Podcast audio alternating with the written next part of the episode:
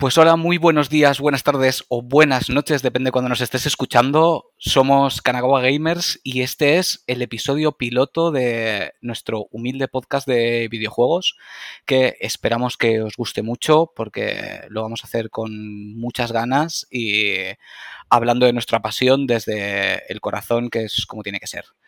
Yo soy Carlos, Carlos en Twitter, Carlos83 y ¿quién me acompaña? Edu Harkonnen, del mismo nombre en Twitter. Este es el episodio 3000, la serie ha aterrizado, chicos. bueno, empezamos, empezamos fuerte. Eh, primero que nada, que sepáis todos que este es el episodio piloto. Lo hemos hecho muy sobre la marcha, pero realmente queremos que sea parte de la tónica general, porque al final las cosas que preparas en exceso no salen tanto del, corazón o del instinto o de las agallas o como tú quieras, y eh, cuanto más natural lo hagamos todo, mejor. No vamos a tener ni, ni guion ni nada de eso. Tenemos claros más o menos los temas que, queremos tocar y iremos tirando con eso. Y de momento, pues vamos a hacer una pequeña presentación de cada uno, ¿no, Edu? Vale, sí. Pues, pues cuéntame cositas, que yo ya sé, pero el resto. ¿Cositas? Pues mira, a ver, pues tengo 37 años, ya estoy mayor. Y empecé a jugar con esto de los videojuegos en los arcades, allá por los 90. Benditos arcades. Sí, sí, sí. O sea, eso era la puta jungla. Eso, eso que ya solo nos queda en Yakuza y en Judgment. Fuera de ahí ya, ya, tenemos pocos arcades. yo, me acuerdo, me llevaba mi, abuelo los fines de semana allí, me daba los cinco duros para echar los cinco duros. y madre mía, qué mañanas de sábado, el Metal Slug, SNK, que SNK no es Shingeki no Konjin. SNK es el puto King of Fighters y la compañía de videojuegos que me estáis volviendo locos. Exactamente. Y el bendito Windjammers que acaba de salir hace nada la segunda parte, que por cierto tengo muchas ganas de, jugarlo. Uh, y eh, sí, sí, no, yo al Windjammers le echaba, ya te digo yo, algo más de 5 duros. Uh. Y bueno, yo, yo me llamo Carlos. Soy del mismo año que Edu, pero ya estoy un poquito más mayor. Yo ya tengo los 38 bien cogidos. Y exactamente igual. Yo empecé en los salones recreativos como todos, que al principio me llevaba mi padre, que es el que me inculcó esto de los videojuegos, que tenía una, una Spectrum, que es donde empecé aparte de los salones recreativos, y luego, pues como creo que muchos de nuestra generación, con la Master System y con la NES. O la NASA. Y con la NASA, la NASA. Bendito regalo de comunión, la NASA con 357 juegos. que ahí es donde yo no lo sabía, pero empezó mi amor con Kojima, porque ahí tenía el, el, el Ice Climber este y el del pingüino, el Penguin Race. Y yo no lo sabía y ya estaba amando a Kojima en aquel momento. Eh, éramos unos pequeños acólitos de Kojima en ese entonces. Exactamente, exactamente. Ya estábamos amando a Kojima y odiando a Nomura sin saberlo. Nomura yo creo que es una buena persona, pero le tienen en el trabajo escojo. sí, sí, sí, pero no, no, no, empecemos con eso todavía. No empecemos con eso. Pero, Carlos, eh, nosotros hemos empezado en los arcades y con la Spectrum, pero ¿qué momento fue el momento de decir, me quedo en este mundo toda la vida? realmente es una pregunta dura. Yo creo que han habido dos momentos. Para, en, en mi caso personal, dos momentos. El primero fue justo antes de tener por primera vez la, bueno, por primera y única vez, la, Master System 2, que es la que tuve yo. Yo tuve el modelo 2. Em, y fue cuando fui con mi, con mi padre al corte inglés, me acordaré toda la vida, corte inglés de Valencia, que es de donde soy. En aquel momento la zona de videojuegos estaba en la planta baja. Y yo tengo el recuerdo de estar bajando las escaleras con mi padre, porque a él le molaba ir a ver la zona de los videojuegos, y quedaron los dos embobados viendo la típica pantalla de demo con el Alex Kidd. Uh. Y, estábamos los dos ahí, mm, algún día, algún día, algún día, y no sé en qué ocasión, sé que fue en una ocasión especial, me regalaron la Master System 2 y, con, con el Alex Kidd y el Sonic. O sea, un clásico, el Alex Kidd lo lleva preinstalado y el Sonic lo compramos. Y ese fue el primer momento. Y el segundo momento, yo creo que igual que como mucha gente de mi generación, la primera vez que encendí la, la PSX, la primera PlayStation, y jugué a Final Fantasy VII. Que fue, esa fue la, segunda hostia de realidad de decir, esto es lo mío. Esto es lo mío, pero muy, muy fuerte y muy duro. Esto es lo mío. ¿Y en tu caso? Pues es que ya me lo has quitado. Mira, yo empecé con la, con la NASA, que era como una, versión más evolucionada de la Super Nintendo. Bueno, de la Super Nintendo o de la Nintendo. De la Nintendo, perdón, de la Nintendo. De la Nintendo, qué tiempos. La Super Nintendo nunca la llegué a tener porque tuve NASA para años. Super NES. Mm. Y luego la Game Boy. Y claro, a mí me encantaban los videojuegos. Me podía estar mañanas jugando al Street Fighter de la Game Boy, al Super Mario de la Game Boy, al Tetris de la Game Boy, era un poquito raro. Pero llegó un momento en el arcade que vi el Soul Calibur. Uh. Que dije yo. Uh, vaya tela. Vaya tela. Y dije, esto es mm. imposible. Entonces mm. llegó un día, mi padre, que en paz descanse, y en verano me llevó a casa la PSX. Mm. La instalamos, tal. Y jugué al Crash Bandicoot, mi primer juego.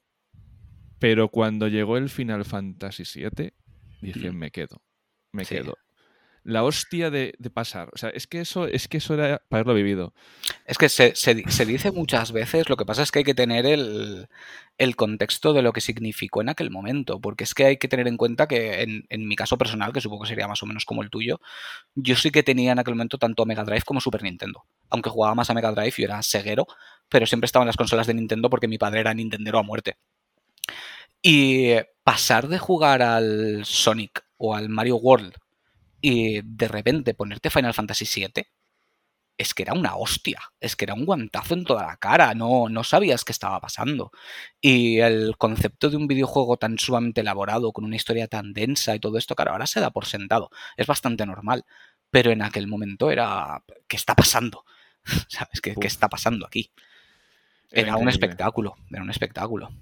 Cada, cada, pantalla nueva estaba todo modelado en 3D, los fondos, Mm, tienes un mundo para explorar, no sabías qué secretos ibas a encontrar en el mm. mapa. No lo sabías porque no había guías y si había guías eran en, revistas. Mm, yo, me acuerdo que tenía un, mapita de alguna revista, no sé de cuál sería, en aquel momento se publicaban muchas, y yo solo tenía eso para, para avanzar en el juego, un mapa un mapa en el que me ponía los nombres de las ciudades, pero tú no sabías cuándo ibas a poder acceder, cuándo ibas a poder hacer cosas. Y, y aquello era maravilloso, era maravilloso. Mira, yo me he sacado el platino el año pasado y había cosas que nunca había hecho en el juego y, tenía 99 horas en el juego. O sea, había hecho de mm. todo, pero nunca se me había ocurrido hacer ciertas combinaciones y las acabo de descubrir hace nada. Porque claro, eso, lo del platino sí que no lo sé, porque yo me lo. Bueno, lo he tenido en muchas plataformas, pero la última que lo compré fue en Switch. Y como ahí no hay logros, no sé qué logros tienen. Pero sí que conservo mi, mi memory card de la Play 1, una amarilla transparente que le tengo mogollón de cariño. Y ahí tengo mi partida de Final Fantasy VII con el reloj parado en 99 horas 59 minutos, porque no te calculaba más, se quedaba ahí atascado. Y yo diría que lo tengo todo diría que lo tengo todo, porque tenía el chocobo dorado, tenía caballeros, tenía... Pero claro, a saber, a saber, igual se me quedó alguna cosa en el tintero. Quiero creer que no. Pero igual algún día me da el punto y me lo vuelvo a pasar por millonésima vez. Pero claro, aparte del Final Fantasy VII, hubo otro juego que fue una hostia buenísima. El Metal Gear Solid. Metal Gear Solid, sí. Joder. El, inicio de la historia de amor con, el señor Kojima. Sí, aquello también fue, que fue un locurón. Que yo, de hecho, con ese juego tengo una anécdota muy, muy chula que cada vez que me preguntan por ese juego siempre la, siempre la cuento. Yo, hay una tienda en Valencia que se llama Canadian Games, que aunque es una tienda relativamente carilla, pero la verdad es que los dueños controlan mucho del tema y en aquel momento a mí me gustaba mucho comprarle a ellos. Y yo reservé el primer juego que reservaba en mi vida la edición coleccionista, que venía en una caja plateada enorme y venía con una camiseta, con la banda sonora, con todo. Y Metal Gear es un juego que ahora nos quejamos de los retrasos, pero Metal Gear se retrasó aquí una salvajada de veces. Y yo iba súper pesado al dueño y va a salir ya, va a salir ya, va a salir ya. No, se ha vuelto a retrasar, se ha vuelto a retrasar. Y llegó un momento en el que él me dijo, mira, tengo una versión para España del juego pero no tiene el doblaje. Solo está subtitulado al español. Y me dice, si quieres, te vendo este a lo que es el precio del juego y ya cuando salga la edición especial, yo de esa edición especial quito el juego Y lo vendo aparte y tú te quedas con todo lo de la caja y me pagas la diferencia. Dije, vale, me lo llevo. Y yo creo que debí de ser de las primeras personas, al menos en Valencia, en jugar ese juego sin el doblaje, que yo por eso tampoco le tengo un cariño especial. Sé que todo el mundo le tiene un cariño que te casa al doblaje, al doblaje de ese juego y es muy buen doblaje. Pero para mí Snake siempre será David Hater, porque siempre lo he vivido así. No, luego lo jugué por curiosidad en castellano, pero lo jugué en inglés, tío, en inglés subtitulado.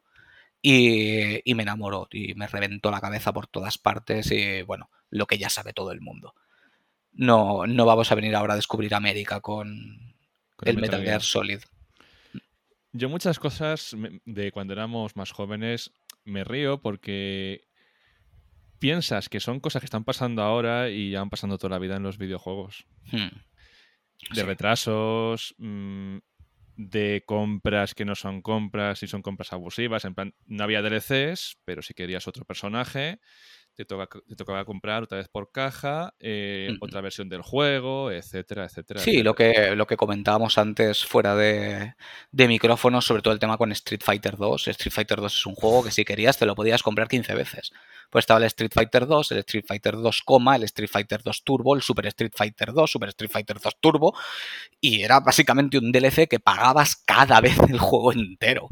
Y no eran baratos, porque en particular en Super Nintendo eran 10, 12 mil pesetas por juego. Que era un pastón de la época, o sea. Que era un pastón, que era un pastón, que ahora por suerte podemos permitirnos muchos juegos, ya no por estar en edad adulta y trabajar y podértelos comprar, sino porque ahora son económicos. Tú ahora te esperas X tiempo y tienes ofertas y te bajan enseguida de precio y, bueno, menos Doña Nintendo.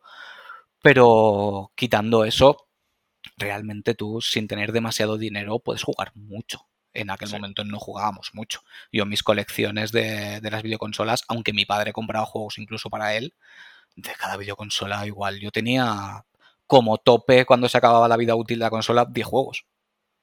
Sí, sí. Yo ahora, sin ir más lejos de PlayStation 5, ya tengo más de 10 juegos y la consola tiene un año. Han bajado mucho los precios, que es que nos quejamos, pero antes un, un juego no bajaba tanto. Tienes que esperarte la edición Platinum y esas cosas. Eh, no, hmm. no.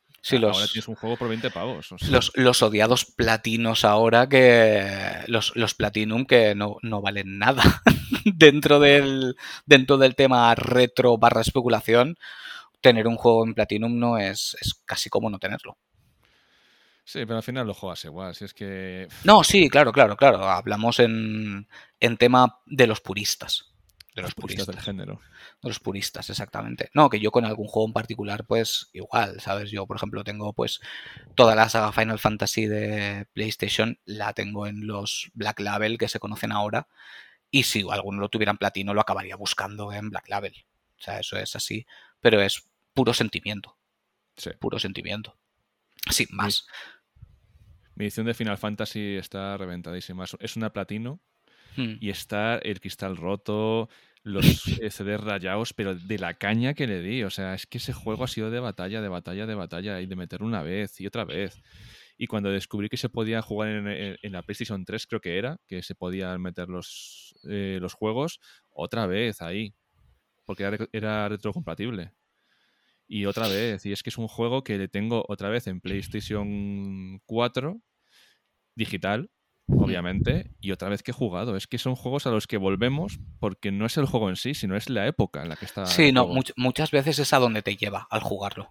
Ahí estamos. Es, a donde te lleva y al recuerdo. Y, por ejemplo, en ese tipo de juegos yo ahora mantengo los nombres de los personajes, pero yo cojo mi edición de. Bueno, mi edición, mi partida de Final Fantasy VII de la Play 1 y están todos los nombres cambiados por nombres de mis amigos. Y Tifa y Aeris tienen nombres de las chicas que me gustaban en aquel momento. Porque es que era así, es que le. O al menos yo, ¿sabes? Yo les cambiaba los nombres y les ponía los nombres de, de, amigos que se dieran un aire, ¿sabes? Con el personaje, ya fuera físico o de carácter. Y es, es gracioso, porque te pones la partida y dices, madre mía, ¿sabes? ¿En, qué estaba yo pensando? Pues en qué pensaba, en que tenía 14 años, ¿en qué voy a pensar? Gracioso es a la que le pusiste el nombre a Eris. Exactamente, sí, sí, sí, sí, sí. Ahora si, si le pusiera el nombre a Eris le pondría spoiler, ¿sabes? El, el spoiler más grande de todos los tiempos. Madre mía. Pero sí, sí, sí, era, era divertido. Lo hacíamos de otra manera, tío. Lo hacíamos de otra manera. Que por cierto, no sé si lo has visto, Cuéntame. eh, que yo lo he visto esta mañana. Hay un rumor o una filtración, o llámalo como quieras, insider, eh, que se supone que mañana va a salir algún tipo de aplicación para Play 4. Bueno, mañana, estamos a día 23 de enero, o sea, mañana 24 de enero, se supone que va a salir algún tipo de aplicación para PlayStation 5 de retrocompatibilidad con Play 1, 2 y 3. Probablemente sea un bulo exagerado, pero, pero lo he visto esta mañana en Twitter, que está, está rulando bastante. Me fío cero, pero por si alguien no lo sabe, pues ahí queda. Igual lo estás escuchando el día 24 o el 25 y no ha salido una mierda. Pero es, es, es lo que he leído por ahí. Pero ya sabes, esto- estos rumores son para cogerlos con pinzas, ¿sabes? Porque, claro, luego te cuentan cosas como que Microsoft va a comprar alguna empresa y quién se lo va a creer, ¿verdad? ¿Quién? No, mira, es que es- estamos usando Insider para, para el hombre del saco de cualquier rumor que tú quieras meter. Un Insider lo ha dicho. Exactamente.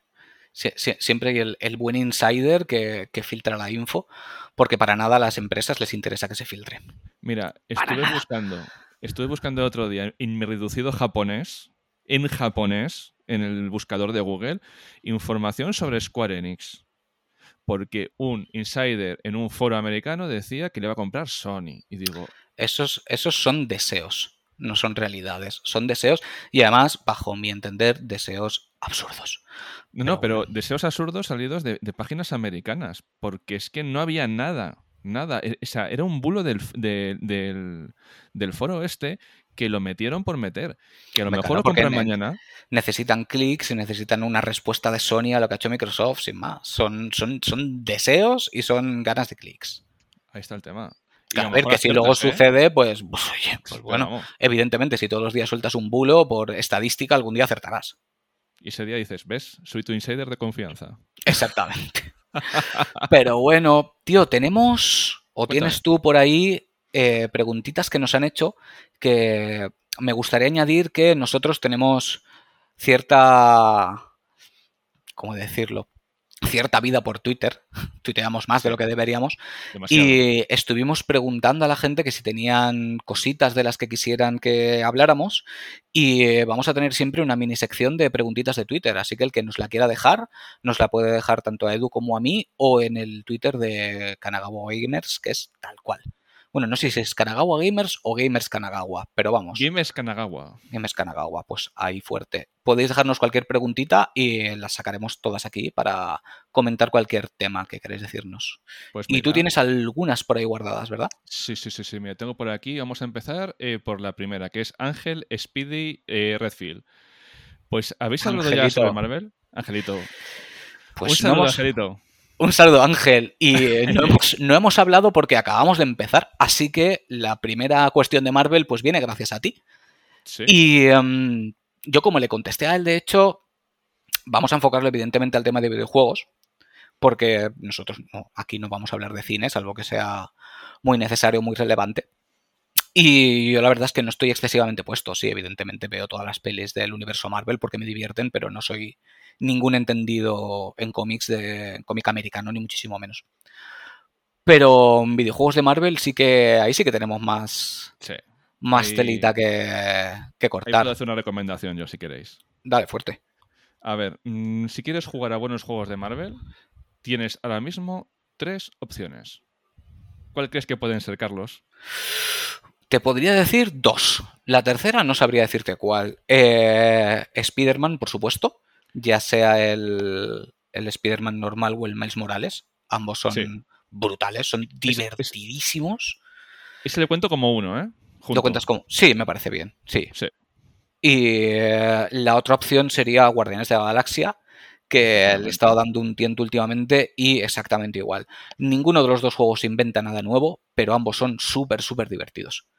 Y en Y- el tercer caso, la verdad es que no sé a cuál te refieres. Pues mira, eh, Guardianes de la Galaxia es bueno. Ese juego es bueno. Ese juego está hecho como está hecho. Gracias al Marvel Avenger. Gracias a todo lo que ha fallado ese juego. Gracias a sus cagadas. Te iba a decir, digo, no tengo Sí. muy buenas opiniones de ese juego. Yo no lo he probado, pero no Sí. tengo muy buenas opiniones. Gracias a donde él fallaba más, el otro juego ha brillado. Dicho esto, no es un mal juego, es un juego como servicio. por 20 euros o menos, no es mal juego. 20 euros Tiene- ahora, ¿no? Salió a precio completo. Claro, sale 20 a precio- a completo ni de coña. Ni de coña. Porque es un juego como servicio. Edu, ¿qué es, es- qué es eso de un juego como servicio? El juego eh, tiene una campaña gratuita que se va eh, ampliando. Pero tienes que pagar por trajes. Tienes, no- tú no puedes desbloquear los trajes eh, con cosas del juego. Y si lo puedes hacer, vas a ir lentísimo. Vas a ir súper lento. Hmm. El juego es muy repetitivo, eso sí. Pero las campañas están bastante bien. Ojo, Yo he leído muchos cómics de Marvel y me han gustado bastante. O sea, la primera y original estaba muy bien. Luego había una que mezclaba el futuro imperfecto con Old Man Logan. Eh, luego la última que han sacado de la guerra de Wa- de Wakanda, que han mantenido el actor de voz de Pantera Negra, que me ha parecido precioso. También estaba muy bien. ¿Los actores de voz son todos los mismos? No, ¿O- ni de coña.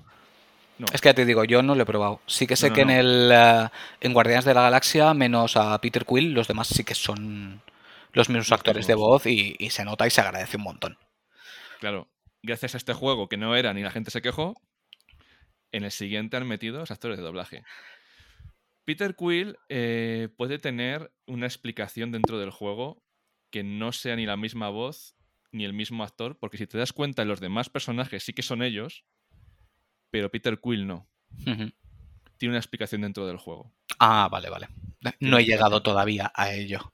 El juego es brillante. El juego está escrito por Dan Abnett, que es el que se, que- el que se mm, eh, ocupaba de los cómics.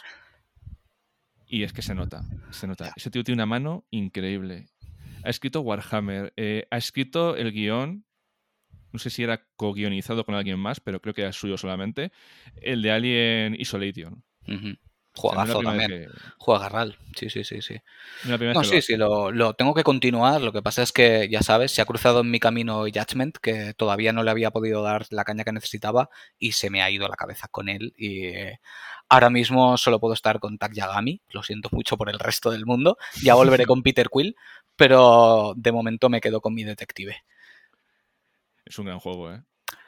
Pues eso, y para Ángel, eso es lo que podemos decir hasta ahora. Ya sabes, todo lo que quieras aportar de Marvel y más cositas que quieras saber o colaborar, háznoslo saber, guapo.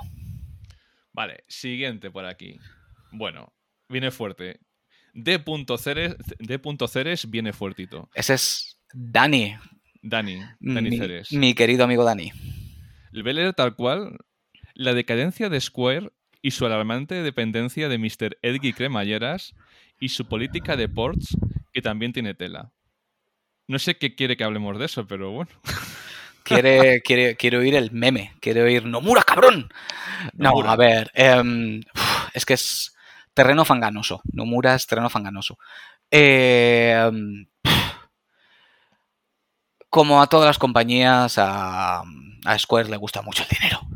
Le gusta mucho el, el dinero calentito y saben que, que Nomura es sinónimo de pasta. Sinónimo de pasta. Nomura hay cosas que las hace muy bien, muy, muy bien. Yo no considero que dirigir lo haga muy bien, lo siento mucho. Es solvente, pero no creo que sea un, un director excelente. ¿Y qué es lo que pasa? Pues que saben que poner su nombre ya es prácticamente sinónimo de éxito, porque ha hecho muy buenas cosas. O sea, nadie Sí. le puede negar que los dos primeros Kingdom Hearts son, son maravillosos. Yo sí que es cierto que nunca he sido fan de Kingdom Hearts, pero puedes ver las cosas buenas que hay, que hay en ellos. El problema, pues de los que nos quejamos todos, ¿no? Que si querías jugar a los videojuegos, pues tenías que tener 700 plataformas y saber de matemáticas para ver dónde encajan los números de los juegos. Sí. Ahora ya tienes las ediciones que vienen todos completitos y tal, pero sí que es verdad que es un poco desastroso. Claro, yo muchas veces. A ver, el meme está bien, pero lo pienso. eh, a ver, Yo vivo por el meme. trabajador. Dime. Que yo vivo por los memes. Sí, sí, sí, sí, no, no. El meme es cojonudo, Nomura, cabrón. Pero pienso que tiene que ser una putada, en plan de. Él es un trabajador de Square Enix. Él ha dicho que no es buen director, lo ha dicho él. Sí, él mismo lo reconoce, sí, sí. Pero claro, si tu jefe te dice, te pones aquí, tú te pones ahí. Correcto. Porque él es alguien en la industria, pero no es nadie en la empresa. Entonces, si le dicen, hazme esto, se tiene que poner. Y A muchas veces. de hecho, me, me gustaría mucho pero mucho, mucho, mucho, porque yo pienso que es un tío con talento, dentro de las locuras que hace y de que con algunas cosas no estoy nada de acuerdo y creo que es un tío de 50 años que se cree que tiene 14, pero me gustaría verle en la tesitura de Kojima. ¿Sabes? Que le dijera a Square Enix, venga, hasta luego, nos vemos. Me monto Nomura Productions y hago lo que me salga del paquete. A ver, a ver con qué, con qué nos vendría. A ver con qué nos vendría. Yo creo que podría salir algo interesante de ahí. Yo creo que sí. Porque tiene muy buenas con, con exceso de cremalleras, pero seguro que saldría algo interesante porque ese tío sabe contar historias. Otra cosa es que te gusten. Sí. Es, eso ya es un tema muy, muy, muy personal. Pero yo creo que es un tío que sabe contar historias. Igual que. Lo, lo, que hizo con el 7 Remake me encantó. O sea, me encantó porque tienes. El problema de ese juego es que se llame Remake. Sí. Eso para empezar. Se, hubiera tenido que llamar Reimagine o alguna cosita así. No entremos en spoilers, pero sí. Hmm. Pero el, cariño que tiene al juego original y cómo sorteó la bala del remake me parece un, de ser un creativo, pero increíble. Sí, y mira que yo cuando acabé el juego lo acabé cabreado. Las cosas como son. Pero entiendo lo que han hecho y. Mm, y lo puedo hasta respetar. Sé que cuando salgan más partes me voy a enfadar porque van a cambiar muchas cosas y me va a sentar como un tiro. Pero al final el juego original no te lo quita nadie. Ahí está. Y quizá hagan algo interesante con la historia. A saber. O sea, son personajes que tienen un potencial para hacer lo que quieran con ellos. Y, y estaría bien que con ciertas cosas nos sorprendieran. Sí que algunas cosas pienso que no las deberían de tocar, porque son las que les dan sentido al juego, pero bueno, veremos por dónde quieren tirar. Pues mira, tengo por aquí otra preguntita de Luffy, Pirate King, Virtusin. ¿Los bosses que más impresión han dejado en vosotros o las armas que os más os han molado? Pues mira, si quieres empiezo yo. Dale, y yo mientras le doy vueltas, que no quiero pecar de típico. No, no, pues yo me he tirado de típico porque, mira, cuando llegó el Final Fantasy VIII y vi la espada eh, pistola, me enamoro. Hmm. El, el Gunblade, ¿no? Sí, me enamoro. No sabía qué era, no sabía cómo funcionaba, pero dije, es que esto mola, es una imagen visual increíble. Hmm. Y el jefe que más me ha... que más recuerdo? Eh, joder. Sif de Dark Souls. O sea, lo que te obliga a hacer el juego es de tirar el mando, irte a una esquina a llorar, en plan de ¿qué he hecho? O sea, todavía me acuerdo y me, estoy volviendo a pasar el Dark Souls y me temo que voy a, hacerlo otra vez, pero no me gusta nada, de verdad, no me gusta nada.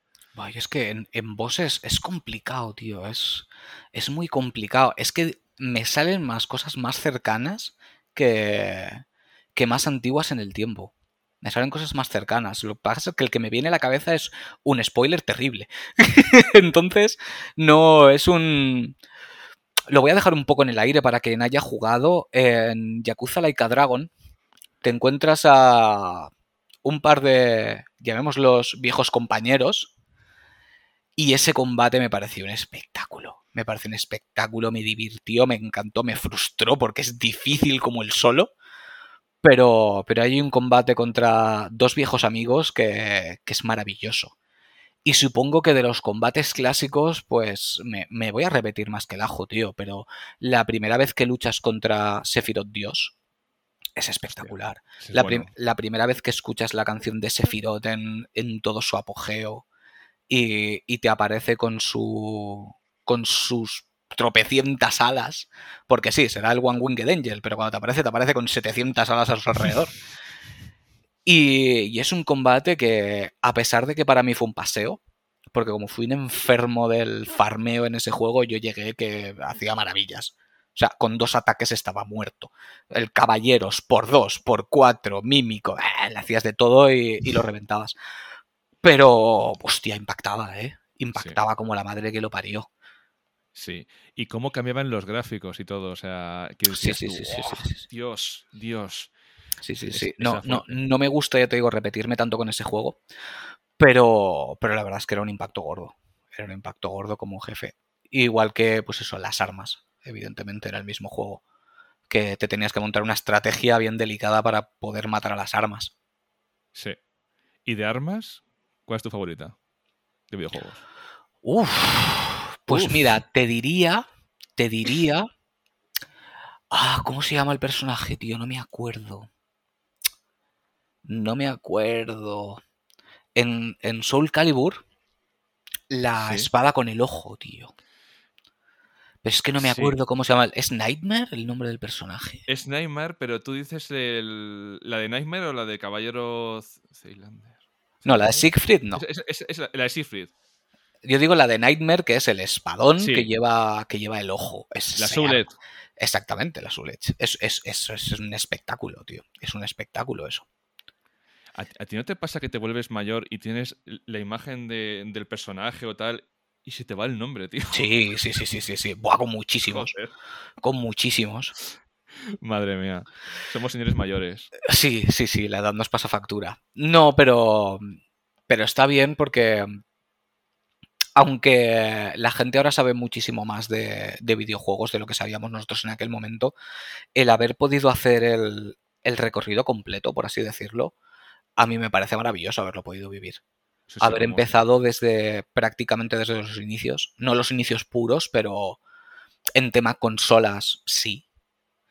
Y, y haber vivido todas las generaciones y haber pasado por ellas. Y yo además, como he dicho antes, he tenido mucha suerte porque a mi padre también le gustaba jugar a videojuegos. No era tan, tan jugón, ¿sabes? Pero salía una consola de Nintendo y mi padre tenía que comprar la consola de Nintendo y tenía que comprarse su Mario Kart porque si no se muere. Sí. Y, y de hecho, hoy por hoy, cada vez que mi padre viene a casa, nos echamos un Mario Kart en la Switch. Porque es fundamental, es necesario. En cuanto me la compré, de hecho, me llamó y me dijo: ¿Te has comprado la Switch? Sí. ¿Y el Mario Kart? Yo, sí, no te preocupes, ahí lo tienes. Es que tenemos mucho camino ya a las espaldas, o sea... Sí, sí, sí, hay mucho camino recorrido. Yo, eh, pero luego mm, ves que como jugador has evolucionado, porque yo tenía el proyecto de traerlo aquí un día y hablar, y me traje todas las consolas a casa, menos la PlayStation original, que tiene que estar en el trastero y no la encuentro, pero la PlayStation 3 reproducía discos de la 1, creo. Eh, tengo todas. Y hay juegos que jugué en su momento, que sin ningún problema, me les he puesto, me, me les he otra vez puesto en, el, en la consola y dices, joder, o sea, ¿cómo ha cambiado el tiempo? Porque esto lo tenía controladísimo y ahora me cuesta porque Sí, han pasado sí, los sí. años, me han dado facilidades y al volver otra vez atrás, rasca. A mí, a mí Rasca. eso me pasó, tío, un... lo típico. Yo conservo prácticamente todas las consolas que he tenido, menos alguna que se ha estropeado y algún día la conseguiré, conseguiré sustituir. Em, un día dije, Buah, qué ganas de jugar al Resident Evil 2 otra vez. Uf, Y me lo puse en la PSX. Uf, los controles de tanque ahora. La madre que me parió, tío. En aquel momento era un genio. Es que me daba igual. Esquivaba a todos los zombies y con una bala prácticamente salía de la, de la comisaría. Exagerando, claro. Eh, que va, que va, que va, que va. Soy un negado ahora, tío. Soy negadísimo, negadísimo. Soy incapaz. Y en aquel momento, claro, es que es lo que había. Y, y dominabas los saltos, que era, que era una maravilla. Pero igual que como cuando salió la Insane Trilogy de, de Crash Bandicoot, y no daba un salto. Y yo eran juegos que me los pasaba casi a ojos cerrados. sí, sí, sí, sí, sí. Y ahora, tío, de repente es Crash Bandicoot Souls. O sea, esto es dificilísimo. Sí, que la gente dice, no, es que, es que los controles están mal. No están mal, es que son los que había. O sea, Sí, sí, si sí, es lo que había. gráficos.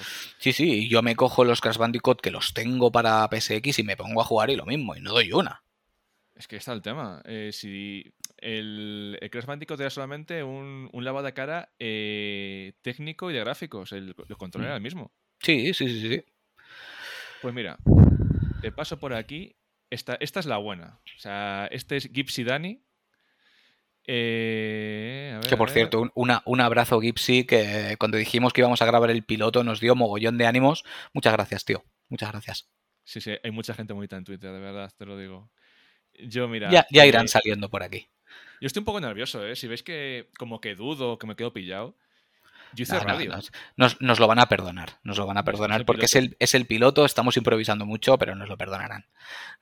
A mí me jode, ¿eh? porque yo hice radio. O sea, yo tenía mi programa de radio y iba todo tirado. O sea, pero claro, ahora ya, después de tantos años, te pones otra vez a los micros y dices, Dios. Sí, sí, sí, es complicado. Yo también en su momento tuve mi programa de radio, creo que ya te lo conté, Sí, en una emisora de Valencia que tuvieron la, la buena fe de darnos un programita a un amigo y a mí de nada, era una hora los domingos por la mañana, o sea, no nos escuchaba nadie, nos escuchaba nuestra familia y, y el que estuviera de resaca. Y lo recuerdo con mucho cariño. Si, si el programa llega a más, cuento la historia de eh, la furgoneta de Heavis que nos quería pegar. vale. Por la reseña de un disco. ya pasa ya, ya pasa ya. Los, los, dos que además, sí, para los que nos conozcáis, somos los dos heavies. Heavies, heavies estándar, barbas, pelos largos, ya sabéis, un clásico. No nos comemos mucho la cabeza. Exactamente, cada vez que nos ve la gente nos hace el meme de Spider-Man. Em, pero, hostia, los heavies también para esas cosas son delicados, ¿eh? También son delicados.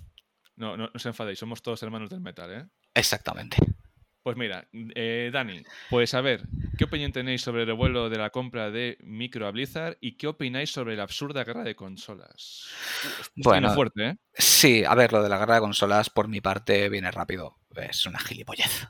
Es una gilipollez. A la gente le gusta mucho posicionarse y, y, ser de pop o de heavy y ser de flamenco de rumba y ser pijo o ser hippie. O sea, la gente todo el mundo odia las etiquetas, pero a mí no me saques de mi gueto, ¿sabes?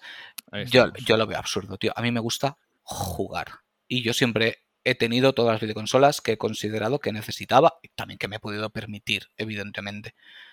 Y, y yo lo que quiero es disfrutar, tío. A mí me da igual. ¿Dónde? Sí que evidentemente puedes tener tu plataforma de preferencia porque, yo qué sé, salgan más juegos ahí que en el resto que te gustan más. Pero yo no me caso con nadie yo quiero disfrutar de los videojuegos y disfrutaré en la plataforma que proceda. Pues fin. Pues a, mí me, pasa exactamente lo mismo. De hecho, de hecho, lo de guerra de consolas. Si al final quien gana con guerra de consolas eh, son las compañías en el sentido de vas a defender todo, todo lo que haga tu compañía y vas a decir que es malo lo que hagan los demás. Hmm. No, perdona, tío. Eh, la gente más importante, o sea, lo más importante a la hora de jugar eres tú como jugador.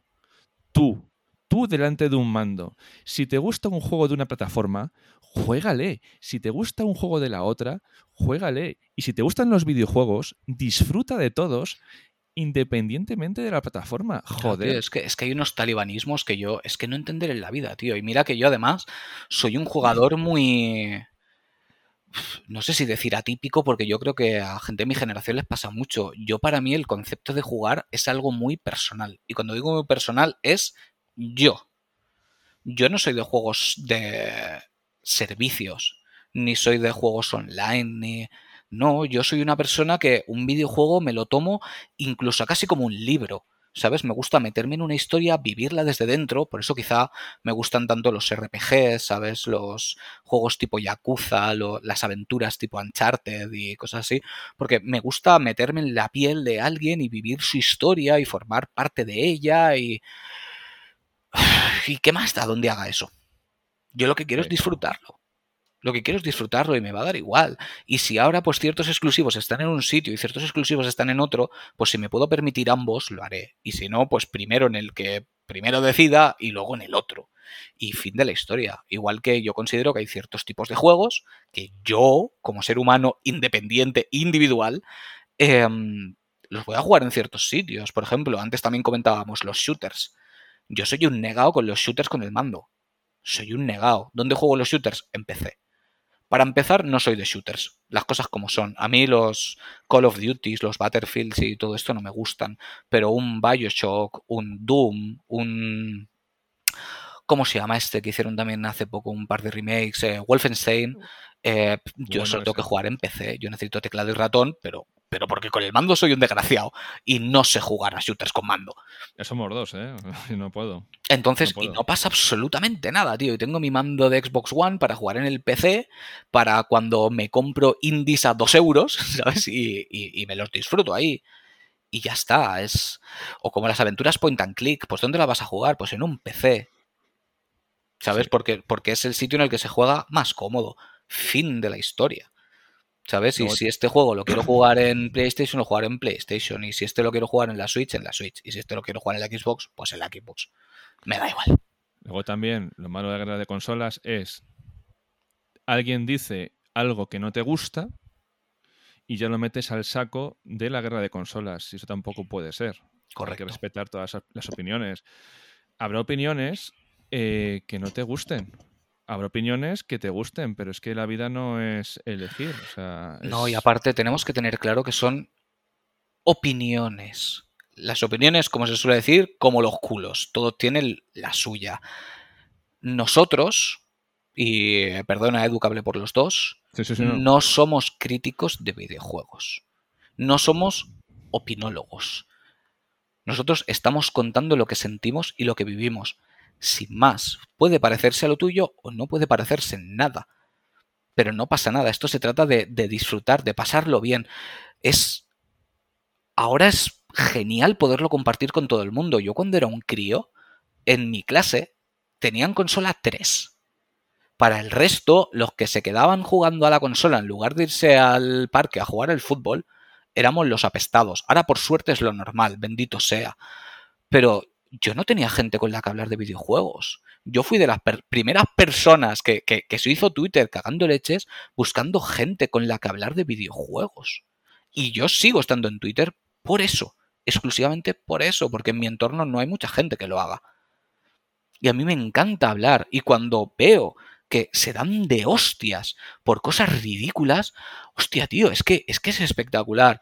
Es que el nuevo Pokémon, eso es una basura, eso es un no sé qué, eso es un no sé cuánto. Game Freak, cabrones. Tío, eh, calma. Calma, por favor. Disfrutad.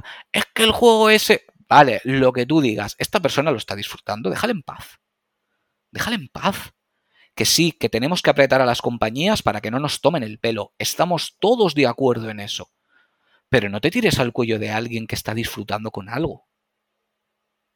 Te está haciendo daño, te, está mordiendo las pelotillas o los ovarios, ¿a qué no? ¿Sabes? Pues déjalo en paz. O sea, qué ganas de discutir. No sé, igual es que la gente ahora de sus frustraciones les gusta soltarlas ahí. Pero para algo que es un placer, no le encuentro el sentido el discutir. ¿Sabes? Es como si, es como si nos ponemos a discutir de porno. ¿Sabes? No, pues es que a mí me gustan más así, pues es que a mí me gustan más así. Ah, pélatela con lo que quieras. Quiero decir, ¿sabes? Perdonad que hable así, pero es que es, que es así. Es que te ríes y dices, qué absurdo. Es que esto es absurdo. Sí. Es que es absurdísimo pelearte por un hobby. Es absurdo pelearte por un hobby.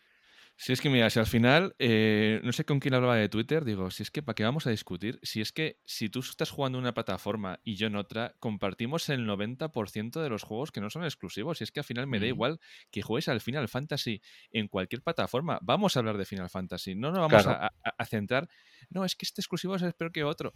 No, vamos a compartir. Claro, no, es que, es que en mi consola va 5 FPS mejor que en la tuya. Venga, no me cuentes historias si para saber lo que es un FPS vas a mirar la Wikipedia. Vas a estar aquí diciendo, no, es que no sé qué. Tío, hagamos esto cuando los juegos son un caos y te vienen rotos y te vienen crujidos y te hacen el cyberpunk del mes. ¿Sabes? Pero no nos pongamos tan pijoteros con este tipo de cosas que al final se trata de disfrutar. Oye, poquita broma con el Cyberpunk y sacó unas notas cojonudas, ¿eh? El, buen meme. Hombre, claro, que sacó, claro que sacó notas cojonudas, por lo que, por lo que todos sabemos. Sí, sí, pero eso dejamos para otro programa porque al final no podemos meter aquí Exacto. Exactamente.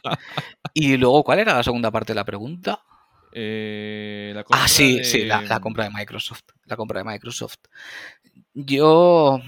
Bueno, habla, tú primero, que mi opinión quizás es un poco más dura. bueno, más dura, más, más directa.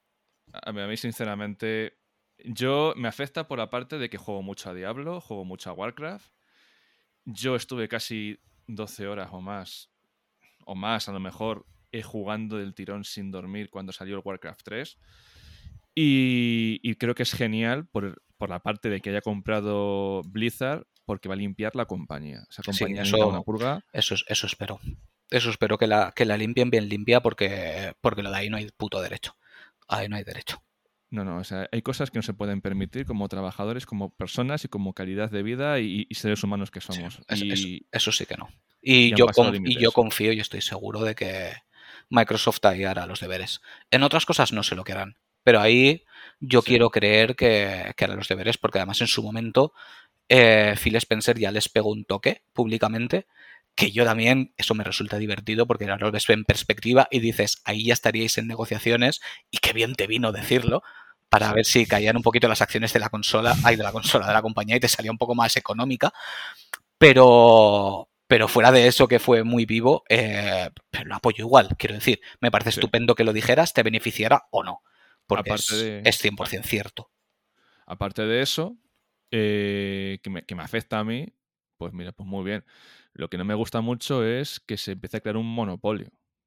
Ese es el, el, problema más grande porque lo que realmente afecta, sobre todo de cara a usuarios de consolas, que no a peceros, a usuarios de consolas, es por el tema de, de monopolizar compañías. Porque realmente han puesto el grito en el cielo la gente de las consolas y realmente que afecte a las consolas, lo que más afecta es Call of Duty, que Microsoft no es imbécil y no va a dejar que un parque de 150 millones de consolas entre Play 4 y Play 5 no tenga Call of Duty para seguir vendiendo, porque lo siento compañeros, pero Microsoft lo que quiere es dinero, como todas las compañías, y ser la dueña de eso significa dinero. Si lo saca en Game Pass día 1 y lo quita de PlayStation, no gana todo el dinero que podría ganar y lo van a querer ganar, porque les da igual. Y realmente eso es lo que más afecta a los usuarios de consolas. Diablo, StarCraft, eh, PC, WoW, PC. Eso va a seguir en el PC. Que sí, que de algunos hay ports para consolas, pero fundamentalmente es PC. Y luego el tema de King con Candy Crush y todo esto, eso son plataformas móviles. Ahí estamos. Son dispositivos móviles, quiero decir que tampoco es para tanto. Ahí en lo problemático es en el tema, como tú bien has dicho, del monopolio. Pero al final a Microsoft realmente todo esto lo está haciendo y dicho por el propio Phil Spencer, pensando en el futuro. Y pensando en el futuro me refiero a el metaverso. Y él mismo lo ha dicho, que todo va tirando hacia ahí, porque va a llegar un momento que eso será el futuro. Y hacia ahí es donde apuntan ellos. Porque además Phil Spencer ya dijo en su momento que todo el mundo le miró con la ceja levantada y es cierto que sus competidores no son Nintendo y Sony, sus competidores son Amazon y Google. Eso lo dijo él. Y es cierto. Si lo más importante de esto eh, es que las compañías no son personas. Las compañías no son ni buenas ni malas. Las compañías están ahí para hacer dinero y la gente las personifica en plan de, joder, qué mala es esta compañía, joder, qué buena es, qué buena es esta compañía. No, perdona, todas van a sacar dinero. Unas te la van a sacar de una forma y otros de otra. Y tú como usuario te tienes que quejar cuando creas que no te están sacando el dinero de la forma adecuada. Y es que... Correcto. Ahí acaba todo. Sí, aquí nosotros somos muchas veces los primeros que no hacemos bien las cosas. Yo, por ejemplo, hay ciertas cosas por las que yo no paso y que me ha costado cabreos con gente que no lo entiende, pero yo, eso hay ciertas cosas que no tolero. Yo, por ejemplo, que me saquen un Cyberpunk destrozado, no lo tolero, no lo devolví porque ya se arreglará y ya lo jugaré cuando proceda. Pero si no, no lo hubiera comprado, te lo garantizo. O que luego te saquen juegos como servicio, como el Dragon Ball Fighters, que ya te lo comenté en su momento, que yo siendo un juego que estaba deseando comprar, cuando vi cómo lo habían montado para que tú pasaras por caja una y otra vez para comprar personajes, dije, no lo voy a comprar. Y no lo voy a comprar por principios. Porque en mis principios entra que yo no compro un juego a pedazos. no lo hago. No... Fin, no me gusta. Me parece estupendo que tú con tu dinero te lo gastes en lo que quieras. Tú lo has disfrutado, maravilloso. Yo no. Yo no soy Hay así. Que no podemos pasar. Hay cosas que no podemos pasar y cosas que, mira, si tú me quieres sacar la pasta por una edición especial bonita, eh, por un DLC que sea eh, historia o cosas que tal, yo cierro los ojos y te pago. Pero cuando me quieres sacar la pasta por cosas que no son como son, no. Por ejemplo, NFTs. Por ejemplo, mm, DLCs que están dentro del juego. Sí, que básicamente lo que haces es pagar para desbloquear. Sí, cosas de esas nos tenemos que quejar y tal. Pero si las hacen las cosas bien, a mí no me importa dejar la pasta ahí, en plan de toma, dame mi dinero. Luego claro, si lo haces bien, mira, mira en su momento qué bien lo hicieron los ahora odiados CD Projekt con, con The Witcher 3. Los dos DLCs de The Witcher 3 son dos DLCs que pagas más a gusto que nadie, porque tienes una cantidad de contenido que abruma, son casi juegos nuevos.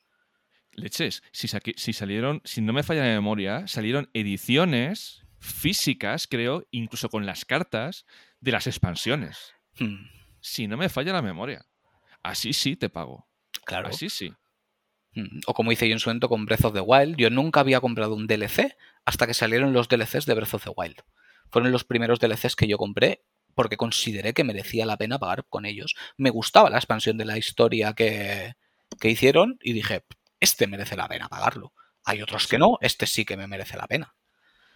Pero ahí es donde nos tenemos que quejar, cuando nos, cuando nos la meten doblada. Ahí, es cuando tenemos que estar y no en la grita de consolas, porque es que muchas veces mm, cuando tu compañía hace algo que no te gusta, te callas porque cómo vas a criticar a tu compañía. Y entonces ahí ya viene el problema, que es que al final quien sale beneficiada de estas cosas eh, es la compañía. Yo me mm. quejé, pero como pero cuando me llegó el juego del mes, que era el Goodfall, y no tenía la campaña, dije, ¿perdona? Sí, sí, sí. Brillante cuando, Cuando me dieron el Days Gone, que ya ven. a ver, el Days Gone yo ya tengo de salida. Pero aparte, viene en la colección que te deja PlayStation en PlayStation 5. correcto. Hostias, ¿cómo le vuelves a dar? Que es que viene con la colección. Da otro, da otro o da una opción. Coño, que hay que quejarse de estas cosas. Mm. Pero para otro, lo que no puede ser es pasar más tiempo quejándose que jugando. Mm. Y eso hay mucha gente que se pasa más tiempo en Twitter poniendo lo malo que es un juego en vez de coger un juego y jugarle. Sí. Eso no se puede hacer. No, y que cuando te quejas te tienes que quejar con, acciones. No ponerte a soltar la bilis y, y, fastidiar a gente que realmente está disfrutando con un producto. Sí. Quéjate cuando la compañía no lo está haciendo bien y quéjate como debes, que es no comprando su producto con esto lo has hecho mal, no lo compro. Ahí estamos. Porque es que además podemos, se han visto casos de quejas que han, han, funcionado y las compañías se, se la envainan y tiran para atrás porque no tienen más huevos. Coño, hagamos las cosas. Que siempre estamos los primeros para quejarnos, pero luego no estamos para defender cuando corrigen. ¿Qué pasó con No Man's Sky? ¿Cuánta mierda le cayó a No Man's Sky? Aquello fue lo más grande, ¿eh? Fue Cyberpunk parte 1. Le cayó lo más... Y por lo visto el juego ahora se ve que es una maravilla y no han parado de meterle contenido. Yo nunca lo he tocado porque no es algo que me llame la atención. Pero al parecer se ve que han hecho maravillas con eso. Lo es porque le tengo yo y, y, he cambiado el juego. Y, ni caso. Pero, coño, que, que aprendan de sus errores. Pero para eso tenemos que quejarnos nosotros. Ahí está. Pero nos divierte más pues quejarnos del del lado, ¿no? Sí. Es mucho más fácil. No se puede ser conformista. Hay que disfrutar, pero hay que dar los palos cuando se tienen que dar y como se tienen que dar. Hay cosas que no se pueden pasar. Ah, tenemos más poder del que pensamos. Lo que pasa es que nos unimos en lo que no nos tenemos que unir. Ahí está el tema. Ahí está el tema. Nos, nos unimos para pelearnos unos con otros y no para decirles a los de arriba, eh, no te rías de mí. No te rías en mi cara y dame un buen producto. Bueno, ¿qué pasó con el Horizon Zero Dawn? Que no iba a tener upgrade a PS5. Hmm. Y dijo la gente, hostias, que no, ¿eh? Y dijo Sony, bueno, pues al final sí.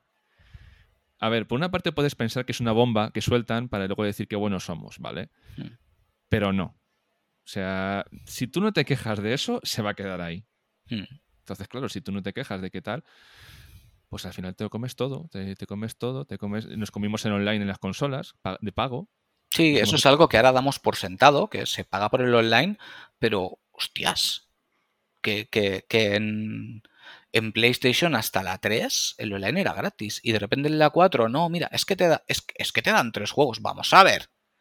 ¿Cómo que, ¿Cómo que te dan tres juegos? Te dan los tres juegos que les han ido de los cojones y a tirar carretera. No es que como te los dan, ¿y qué? ¿Y si yo no los quiero? La mayoría de veces no los quiero.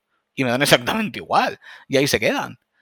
Vamos, eh, ¿por qué tengo que Estoy pagando la consola, estoy pagando la conexión a internet, tengo que pagar por jugar online también. Y si no, nada. Vamos, hombre, que yo eso te lo puedo entender, pues eso, pues en un World of Warcraft. Ahí te lo puedo entender. ¿Sabes? Pero que me, estés obligando a pagar por todo esto. Y vamos, y la versión de Nintendo ya ni te cuento.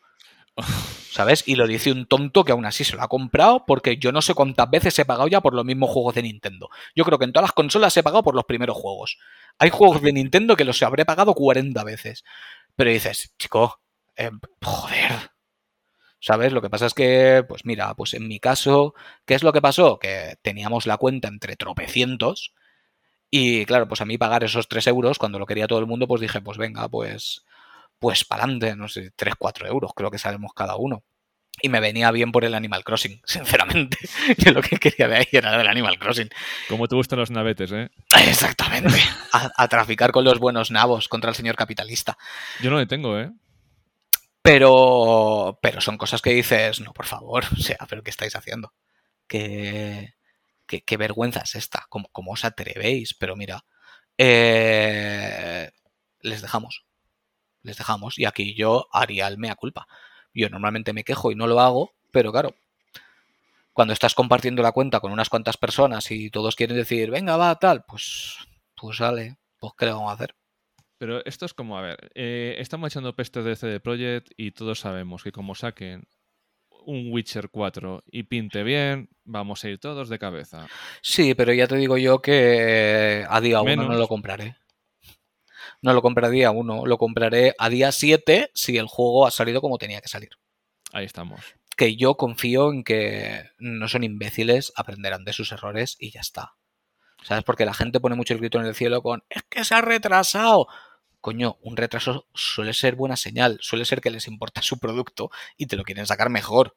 O sea, no te quejes, que sí, que es una putada. A todo el mundo nos jode cuando tienes ganas de jugar un juego nuevo, que le tienes ganas. Pero si te lo están retrasando, confía en que es para que te salga un buen producto. Efectivamente.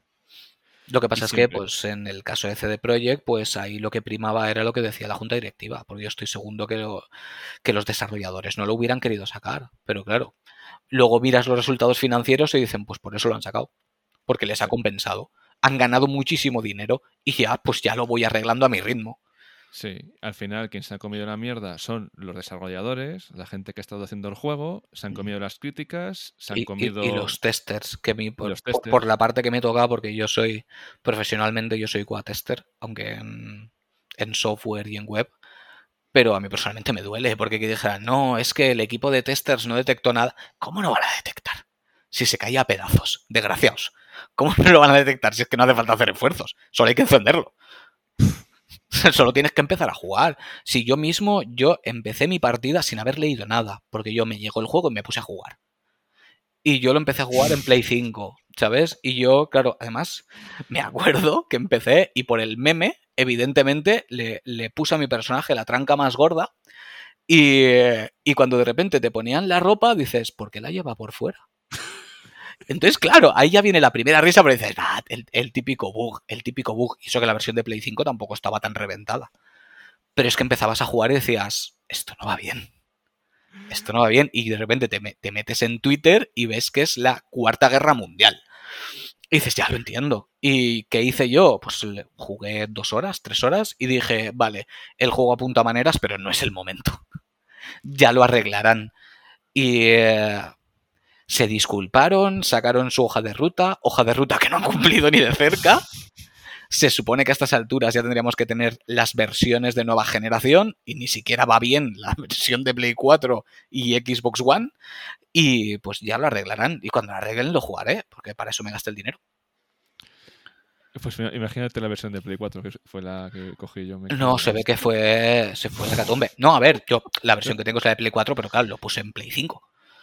Sí, sí, sí, sí, sí. No, en Play 5 tiraba un pelín mejor, pero es que en Play 4 yo lo, me, me, fui a hacer la compra y cuando volví, con toda la ilusión, ya vi lo de la chorra por fuera, que se me quedaba pillado, los, los lags, los tirones, que el coche iba a pedales y yo, eh, ¿qué está pasando aquí? ¿Qué está pasando aquí? Espectacular. Además me acuerdo de comentarlo tú y yo y decir, ¿qué es esto? Sí. ¿A qué estamos lo, jugando? Y lo peor, lo peor, la, la mayor tortura que tenía el puto juego es que la historia es cojonuda y te obligabas a jugar. Y te obligabas porque decías, joder, me gusta la historia. Eso, eso sí que ya no, ahí ya no puedo opinar porque no jugué lo suficiente como para meterme en lo, la historia. Lo dejé más o menos como tú. Salió el personaje este y dije, mira, no. Johnny, sí. Yo llegué sí. hasta que aparece Johnny y dije, vale, sí, apunta maneras, pero tampoco puedo opinar de la historia con conocimiento de causa. Sí que tenía pinta de estar bien, pero es que no he visto lo suficiente. Claro, yo ahí yo me estaba gustando mucho y dije, joder, la historia me está encantando. Cuando llega Johnny dije, me voy a perder eh, la historia, me voy a perder la historia por estar más pendiente de los bugs. Hmm. Es hora de desconectar. Metí el juego en la caja y dije, no. Sí, no, porque te saca, te saca de la experiencia. Sí. Porque muchas veces, cuando, cuando hablamos de un videojuego, tenemos que tener en cuenta nuestro entorno. Hmm. Nuestro entorno, cómo estamos, cómo el juego reacciona y tal. Porque muchas veces mm, cuando coges un juego cansado, cuando coges un juego desganado o con cosas de estas, hmm. aunque puede ser el mejor juego del mundo, no lo vas a disfrutar. Sí, es que yo, yo soy de los que piensa que todo tiene su momento. ¿Sabes? Es como ir al cine. Ir al cine puede ser lo mejor que puedas hacer ese día o puede ser lo peor. Porque a lo mejor te metes a ver la peli y yo qué sé, y acabas de discutir con un amigo, o acabas de tener mal rollo con alguien, o en la sala tienes a dos niños detrás comiendo palomitas y gritando, y puedes tener una percepción de la película que no es la, la adecuada. Y con los juegos es lo mismo. Yo hay muchas veces que, pues, pillo ofertas, a lo mejor compro cuatro juegos de golpe y los pongo en la estantería. ¿Sabes? Y comento, pues me he comprado estos, estos. ¿Y qué tal está? No lo sé, ya lo jugaré. Pero no te quieres poner ya, es un juegazo. Vamos a ver. Ya le encontraré el momento. Tengo que tener la mente para jugar a eso en concreto. Es como lo que he comentado antes. He dejado a mitad el Guardianes de la Galaxia porque no tenía la mente ahora para jugar a algo así. No, no estoy para eso. Sin embargo, a Judgment sí que me siento para, para jugar algo así. Necesitaba algo más serio. No algo tan gracioso. No estaba disfrutando de él como podría disfrutarlo. Y lo jugaré y me encantará. Pero cuando le encuentre su momento. ¿Qué, me pasa a mí con el Dragon Ball Z Kakarot? Te mandé un audio. Si lo, jugaste hace nada. sí, sí. No, pero antes, antes te mandé un audio hace un par de semanas. En plan de no sé qué me pasa con el juego, tío, que no avanzo, que lo veo súper lento y qué tal. Y lo, lo dejé. Porque estaba de turnos dobles hasta las cejas. Cuando he estado un poquito más calmado, le he vuelto a coger. Mm, pero con unas ganas increíbles. Increíbles. Claro. Yo, si podéis sacar algo en claro del podcast y de todo lo que he dicho, tal, si no estáis preparados para un juego, cogéis y le metéis dentro de la caja. Punto pelota. Y ya tendrá su momento. Claro. Ahí está. Nunca jugar a disgusto, niños. Nunca jugar a disgusto porque al final os perdéis juegazos por estar a disgusto. Hmm. Sí o no, porque o vas condicionado, porque yo qué sé, te lo pillas y te dice alguien, ah, es una puta mierda. Y tú, claro, te pones a jugar y ya vas esperando el, desastre y quizá cositas que no le darías importancia, de repente como que te repatean, ¿no? Y dices, hostia, pues es verdad, pues esto es una mierda. Pues a lo mejor si no te hubieran dicho nada, no le hubieras ni prestado atención. Yo por eso mm, me, ha, encantado que hablases por los dos en el crítica de videojuegos, porque nosotros no somos críticos de videojuegos. No, no ni, ni lo pretendo ser, ni lo quiero ser. Si yo te hablo bien de Dragon Ball Z Kakarot, te lo hablo como fan de Dragon Ball que bueno, aquí no he puesto vídeo, pero están todos los tomos en la estantería.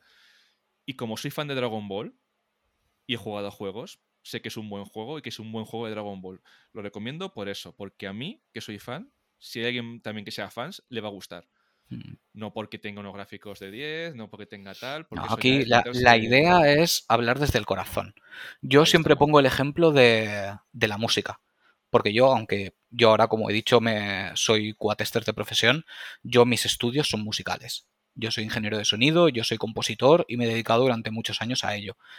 Y yo siempre le intentaba meter en la cabeza a la gente la diferencia entre lo que es bueno y lo que te gusta. A mí hay grupos que me encantan que son buenísimos y grupos que no me gustan nada, pero que son buenísimos y yo puedo decir, son buenísimos, pero a mí no me entran. Y lo mismo al revés hay grupos que son de mierda y no me gustan, y hay grupos que son de mierda y me encantan. Y lo escucho y digo, sí, están tocando tres notas, pero joder, qué bien me lo estoy pasando. Pues con este tipo de cosas igual. Hay juegos mediocres que pueden hacer que te lo pases increíble. Y hay juegos que pueden ser brutalísimos y que no te entren ni a hostias. Y, y tenemos que aprender a diferenciarlo. No, es que es buenísimo, no, a ti te gusta. Y ojo, que no eres ni mejor ni peor jugador por lo que te guste o lo que te deje de gustar. Correcto, por supuestísimo. En plan de, ay, es que no has jugado ningún Dark Souls. A lo mejor hay gente que no le entra. Claro, no eres un true gamer porque no has jugado a X. No, mira, no, me toques las narices. No me toquen las narices. Es como si nosotros ahora desacreditáramos a cualquier chaval de 15, 16 años porque no ha jugado juegos en todas las consolas. Si acaso lo que le puede faltar es bagaje de juegos clásicos. Pero eso no implica que no tenga unos gustos, y no tenga unas capacidades, y no tenga un... Coño, que es un hobby. Sí, sí, sí. Que es un hobby, que de lo que se trata es de que lo disfrutes. Bueno, bueno, bueno, bueno, Carlos. Somos dos señores mayores y hemos pasado la hora. Una hora y cinco hablando. Eh, sí, ya, ya necesito pastillas palatos. Que mira, por suerte no, no, he tosido demasiado, me he podido silenciar cuando he tosido, porque hace bien poco he pasado COVID y todavía me queda restos de tos. Sí. Pero, pero no, he hecho que el micrófono saltara, por suerte. Bueno, pues tú cómo, cómo lo has visto. Yo lo he visto bien, me he visto un poco yo dudoso, bueno, nos, suelto. nos falta soltarnos, nos falta soltarnos. Pero bueno, para los que hayáis llegado hasta aquí, para empezar, muchísimas gracias por habernos escuchado. Eh, esto solo va a ser posible si nos escucháis, si no, probablemente acabe perdido en el olvido, porque al final nosotros dos somos dos personas que lo que hemos decidido es que las conversaciones que tenemos por teléfono las queríamos grabar y que la gente fuera partícipe y lo que queremos es que, que os divirtáis que os divirtáis y que haya feedback, que nos contéis de qué queréis hablar, de qué queréis disfrutar. Y, queremos traer gente, de hecho. Como hemos dicho, tenemos una pequeña familia de, frikis gamers en Twitter que cuando toquemos temas que sepamos que hay gente que les gustan mucho, les interesen, traeros aquí hablar y, y sencillamente, pues eso, hablar con cariño de los videojuegos, sin, sin más pretensiones que eso. Pasar un buen rato, disfrutar y sobre todo también lo de nuestros amigos por eh, descubrir a otras personas, unas personas maravillosas, porque yo me puedo pasar horas eh, hablando con gente sobre juegos antiguos, sobre filosofía, sobre depresión y Dark Souls, mm. un montón de cosas que, te pones a hablar de ellas tal y cual y es que se te va el tiempo y, y, es una cosa que queremos compartir también con los demás. Claro, porque hay, hay mucha gente que, que tiene que tener voz que tiene que tener voz y que, y que podamos disfrutar sin esta cantidad de malos rollos que se suelen generar y eh, sin ninguna pretensión. Sin más, simplemente compartirlo con los demás, que haya feedback y poder hacer lo que realmente nos gusta, que es hablar de videojuegos. Sin más. Pues vamos dando aquí el cierre. Hemos sido Carlos y Edu, Kanagawa Wenmer. Joder, Dios, estoy tenía como una pastilla de ansiedad porque, porque, no, tenía, ¿eh? tenía, que haber un pequeño tartamudeo.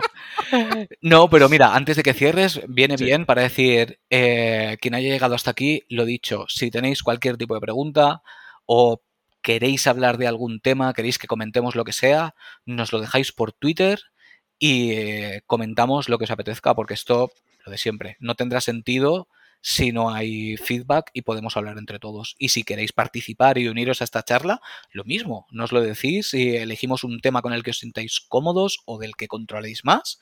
Y aquí va a tener cabida todo, desde actualidad a lo más antiguo. Queremos tocar todos los temas posibles dentro de, los videojuegos. Y Edu, ya si, si no tartamudeas, ya puedes despedirte, despedirnos. Pues bueno, chicos, muchísimas gracias por llegar hasta aquí. Esto ha sido Kanagawa Gamers y nos vemos en el próximo programa.